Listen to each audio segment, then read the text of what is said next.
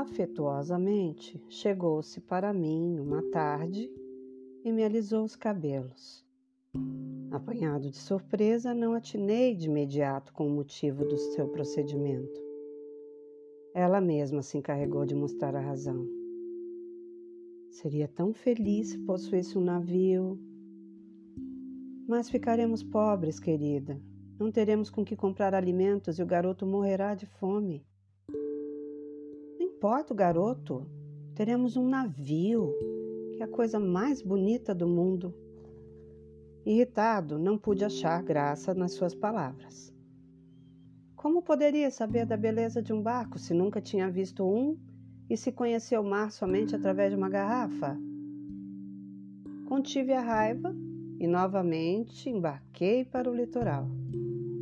Dentre os transatlânticos ancorados no porto, escolhi o maior.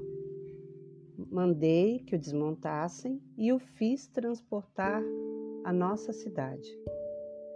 Voltava desolado, no último carro de uma das numerosas composições que conduziam partes do navio, meu filho olhava-me inquieto, procurando compreender a razão de tantos e inúteis apitos de trem.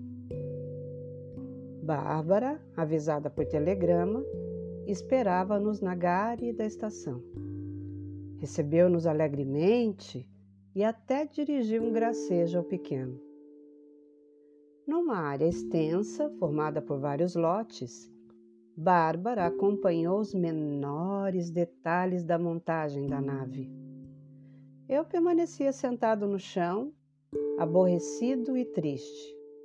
Ora olhava o menino, que talvez nunca chegasse a caminhar com as suas perninhas, ora o corpo de minha mulher que, de tão gordo, vários homens dando as mãos uns aos outros, não conseguiriam abraçá-lo. Montado o barco, ela se transferiu para lá e não mais desceu à terra. Passava os dias e as noites no convés, inteiramente abstraída de tudo que não se relacionasse com a nau. O dinheiro escasso, desde a compra do navio, logo se esgotou. Veio a fome. O guri esperneava, rolava na relva, enchia a boca de terra. Já não me tocava tanto o choro do meu filho. Trazia os olhos dirigidos para minha esposa, esperando que emagrecesse a falta de alimentação. Não emagreceu, pelo contrário, adquiriu mais algumas dezenas de quilos.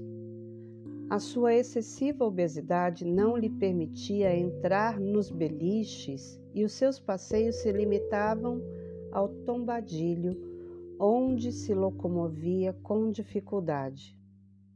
Eu ficava junto ao menino e, se conseguia burlar a vigilância de minha mulher, roubava pedaços de madeira ou ferro do transatlântico e trocava-os por alimento.